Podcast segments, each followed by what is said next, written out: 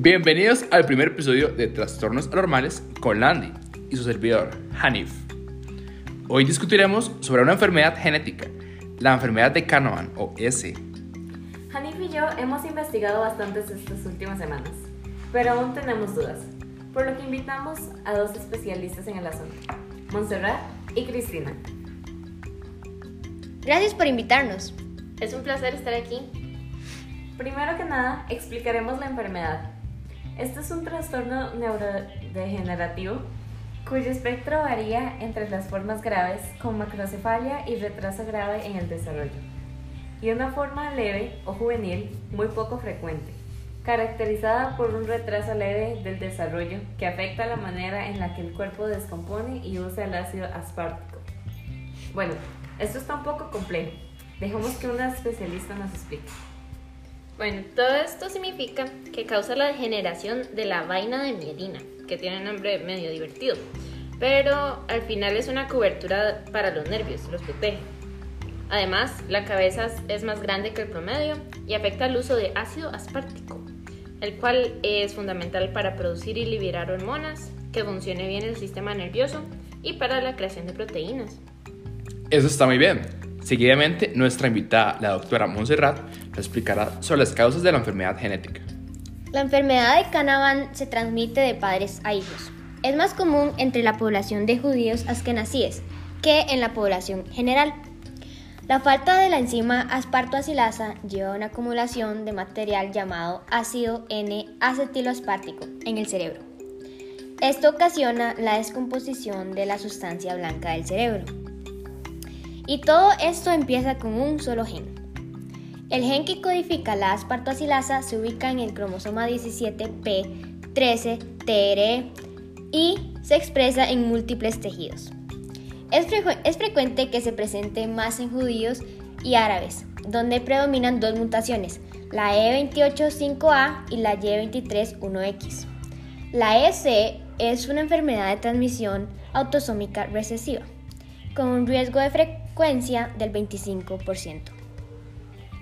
Que sea autosómica recesiva significa que los dos padres deben aportar el alelo de la enfermedad. Bueno, existen varias formas.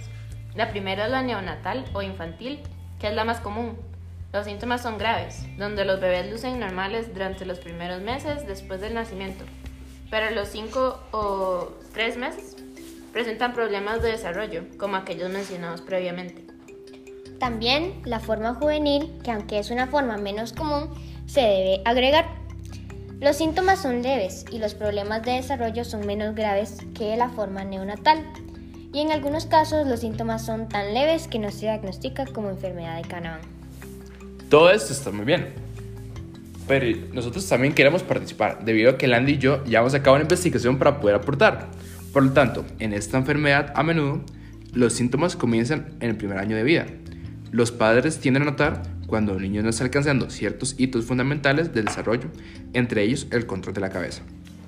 Los síntomas incluyen postura anormal con los brazos flexionados y las piernas estiradas, reflujo de material alimenticio dentro de la nariz, problemas en la alimentación, aumento del tamaño de la cabeza, irritabilidad, disminución del tono muscular, especialmente de los músculos del cuello, falta de control de la cabeza cuando el bebé es jalado desde una posición en la que está acostado a una posición de sentado, seguimiento visual deficiente o ceguera, reflujo con vómito, convulsiones, discapacidad intelectual grave y dificultades para tragar.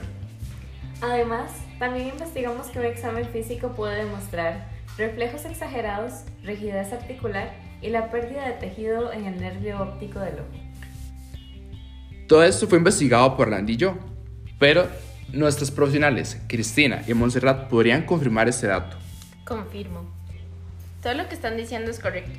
Desafortunadamente, se puede sufrir de varias complicaciones. Entre ellas está la ceguera, incapacidad para caminar, discapacidad intelectual, pero es mejor consultar con su proveedor de atención médica si es que tiene preocupaciones que su hijo o algún niño que conozca pueda tener esta enfermedad.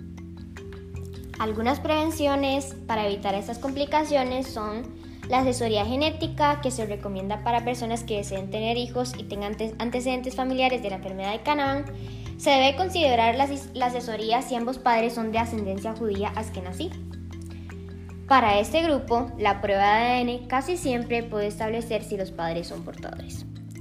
Se puede hacer un diagnóstico antes de que el bebé nazca, o sea, un diagnóstico prenatal, analizando el líquido amniótico, o sea, el líquido que rodea el útero. Todo esto está muy bien, pero ¿hay alguna cura para esta enfermedad? No hay tratamiento para la EC grave. Su manejo es de apoyo y necesita asistencia para la alimentación, fisioterapia para mejorar el tono muscular, medicamentos antiepilépticos y terapias para mejorar las habilidades de comunicación. Se están realizando investigaciones sobre terapia genética y tratamiento de reemplazo enzimático. Lo que mucha gente se puede estar preguntando en este momento es si es mortal. Y su pronóstico, aunque puede ser variable, generalmente es desfavorable. La esperanza de vida es de alrededor de una década, aunque con los avances en cuidado médico y enfermería, algunos pacientes sobreviven hasta la adolescencia o el inicio de la edad adulta.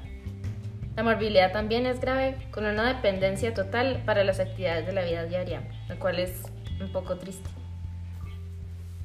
Bueno, y si nuestro público tiene más dudas sobre la enfermedad, los siguientes recursos pueden brindarles más información acerca de sus síntomas, causas y otros puntos importantes. Existen las páginas de National Organization for Rare Disorders y the National TSI and Early Disease Association y estos links se encontrarán en la descripción de nuestro podcast.